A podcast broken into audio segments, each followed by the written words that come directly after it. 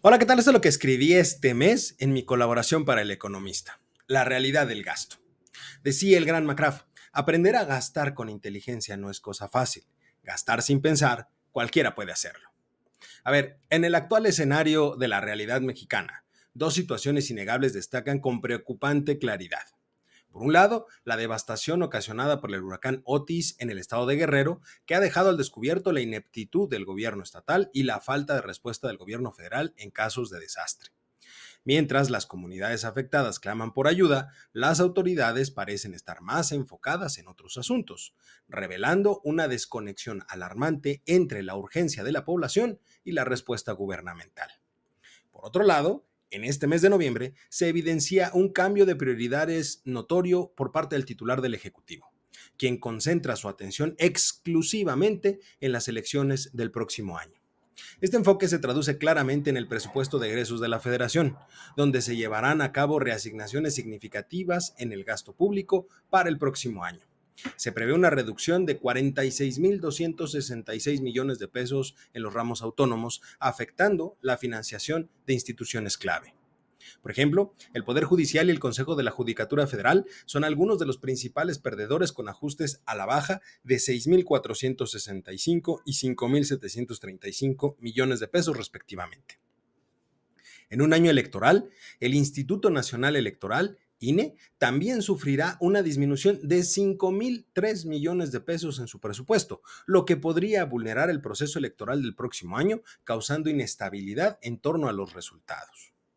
Paradójicamente, a pesar de la necesidad urgente de la atención a las comunidades afectadas por el huracán Otis, se espera una ampliación del gasto para el próximo año, acompañada de un aumento en la deuda del país déficit de 5.4% del PIB y de acuerdo con el Fondo Monetario Internacional, la deuda del gobierno mexicano será equivalente al 52.7% del PIB al terminar este año. Sin embargo, resulta desconcertante que este gasto adicional no esté destinado a mejorar la situación de la población en general y mucho menos para los afectados en el estado de Guerrero. En contraste, los grandes ganadores de estas reasignaciones serán Petróleos Mexicanos, la Secretaría de Educación Pública y la Secretaría de Infraestructura, Comunicaciones y Transportes.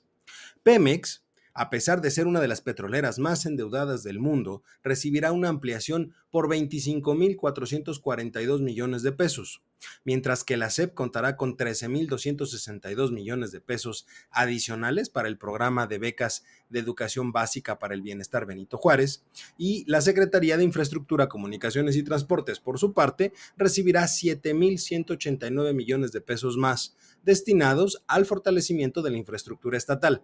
Una situación que deja mucho que desear si se considera que es un monto que debe ser repartido a nivel nacional y muy bajo si se compara, por ejemplo, con el presupuesto que recibirá el tren Maya.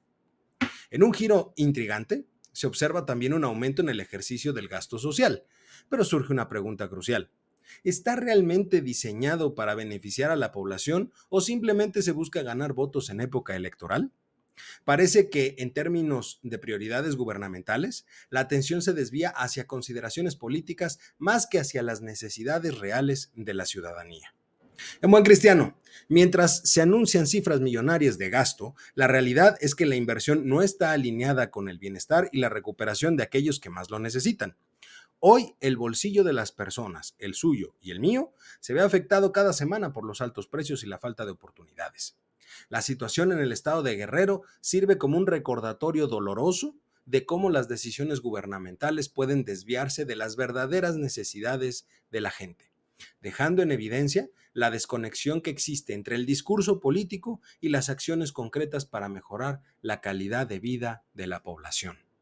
Y esto en el último año de gobierno de la 4T.